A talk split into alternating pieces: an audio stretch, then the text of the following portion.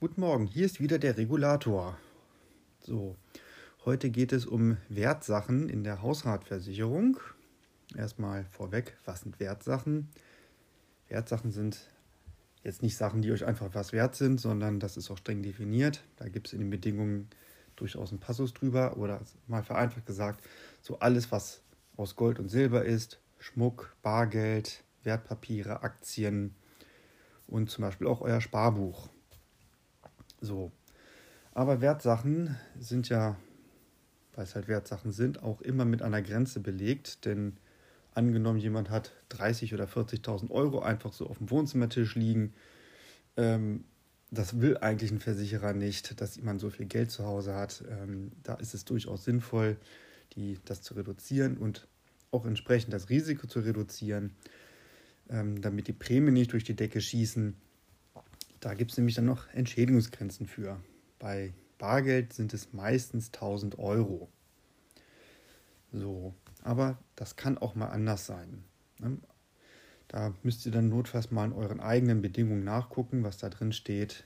Das ist da eigentlich meistens ziemlich gut erklärt. Ein bisschen verzwickt, verklausuliert, aber dann ist das auch so. So, diese Entschädigungsgrenzen gelten in aller Regel nicht, wenn man einen VDS-anerkannten Tresor hat, der mindestens 200 Kilo wiegt oder nach Sicherheitsvorschriften fest mit dem Mauerwerk verankert ist.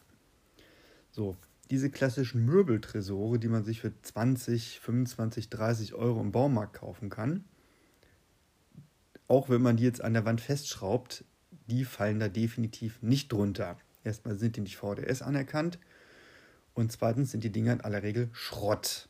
Und zwar damit meine ich auch wirklich Schrott. Ob man die jetzt nun kauft oder nicht kauft, damit kann man vielleicht ähm, Sohn, Tochter, Bruder, Schwester kurz mal davon abhalten, sich mal einen 10-Euro-Schein zu nehmen.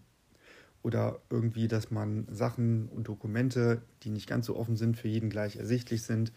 Es bietet nur eine gewisse Hemmschwelle, aber die Hemmschwelle ist auch nicht größer als eine abgeschlossene Schreibtischschublade.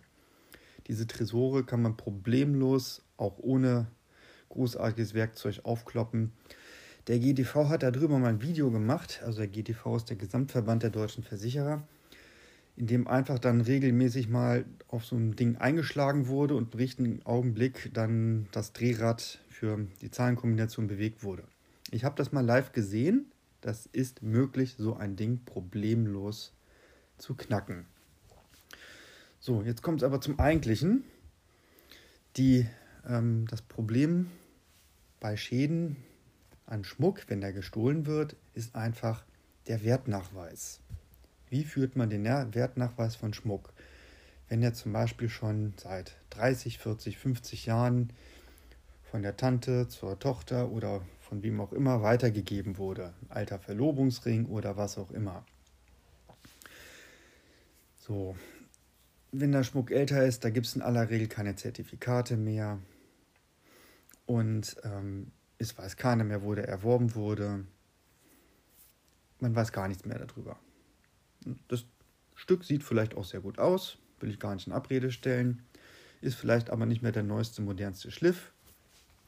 Aber ähm, man hat halt nichts darüber. Kein Zertifikat, keine Rechnung, gar nichts. Das ist schon mal ein Problem dabei. So, dann kommt als nächstes auch ein Problem, das man mit Schmuck hat, sind die ewig steigenden, über lange Sicht, langfristig steigen immer die Preise für Wertmetalle.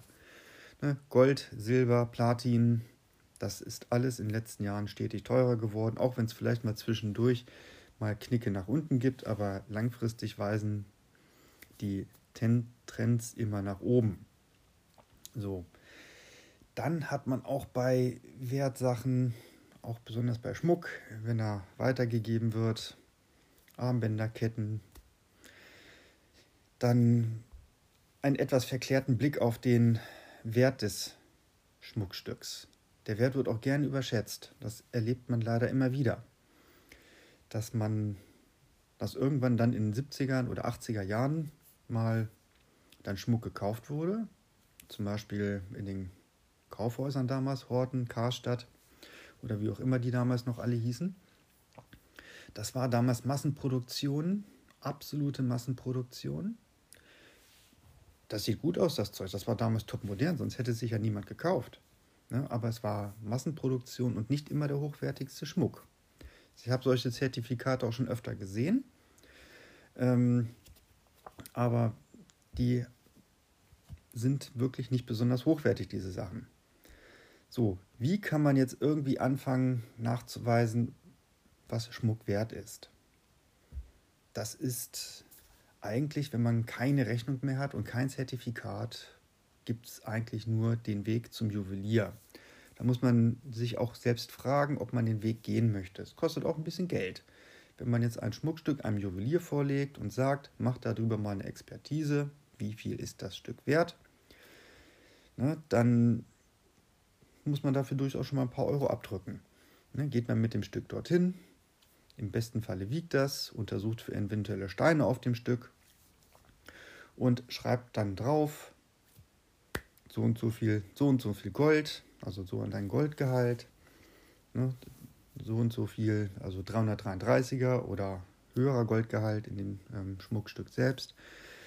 Das schreibt dann auf ein Stück Papier, setzt einen Stempel drunter, vielleicht wird noch ein Foto dazu gemacht und dann hat man erstmal ein Zertifikat. Das solltet ihr durchaus tun, wenn ihr hochwertigeren Schmuck habt. Ansonsten, wenn das jetzt nur Modeschmuck ist, der nichts wert ist, dann braucht ihr das nicht. Also bei echten Schmuck sollte man schon tun. Bei ganz hochwertigen Stücken, wenn man nicht mehr weiß, was die wert sind, da sollte man dann vielleicht auch durchaus mal einen Sachverständigen beauftragen. Ne? Es ist halt aber immer das Problem, man muss es auch bezahlen. Das kostet Geld. die Versicherung zahlt euch das nicht. Das ist euer Privatvergnügen. So, denn das Problem ist immer, wenn der Schmuck einmal weg ist, dann ist das die Diskussion oft langwierig. Ich kenne das. Ne, da werden dann Zahlen genannt, wo man sich dann manchmal fragt, ja, kann sein, kann nicht sein. Ne, man nehme mal die klassischen Perlenketten, die gibt es von bis. Und dann muss man eben einfach gucken, was passt irgendwie auch zum Leben und zum Lebensstandard des Kunden.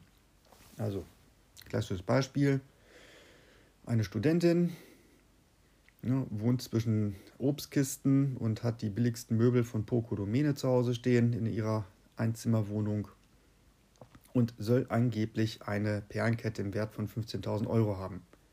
Das glaubt kein Mensch. Glaubt wirklich keiner. Das wird sie auch nie glaubhaft versichern können. Aber das ist dann immer die große Quälerei bei Schmuck, wenn er gestohlen wird. Denn der Wert lässt sich im Nachhinein auch nur schwer abschätzen. Man hat oft schlechte Fotos, mit denen man nichts anfangen kann. So nach dem Motto, man ist irgendwo auf einer Party, macht irgendwie ein Foto und dann sieht man so auf dem Foto, auch wenn man es vergrößert, ganz klein vielleicht irgendwo ein Ring an den Finger. So, da habe ich dann vielleicht einen Nachweis darüber, dass es einen Ring dieser Art gab aber ich habe noch lange keinen Nachweis darüber, was er wert ist. Also macht Fotos von euren Schmuckstücken. Wenn, wenn ihr meint, ähm, dass der Schmuck wertvoll ist, lasst ihn einschätzen und deponiert diese Einschätzung, Zertifikate irgendwo, aber nicht unbedingt in eurem Haus. Vielleicht ein Bankschließfach bei Eltern, Schwiegereltern, irgendwo.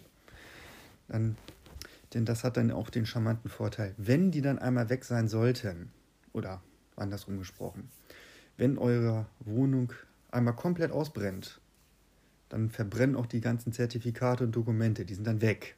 Könnt da nichts mehr mit anfangen. Und wenn die dann außerhalb eurer Wohnung liegen, dann sind sie auf jeden Fall noch da.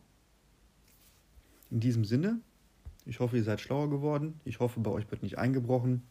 Ich wünsche noch ein schönes Wochenende. Es gibt noch einen kleinen Nachtrag zu den VDS anerkannten 200 Kilo schweren Tresoren. Die Entschädigungsgrenzen fallen natürlich nur dann weg, wenn die Wertsachen auch aus diesen schweren VDS anerkannten Tresoren gestohlen wurden. So, und so ein Ding aufzukriegen, da brauchen Dieb schon etwas Zeit für, aber ich habe es auch schon gesehen, dass die Täter das auch hingekriegt haben. Also Wertgrenzen entfallen für Sachen, im Tresor und ansonsten bleiben die Wertgrenzen außerhalb des Tresores bestehen.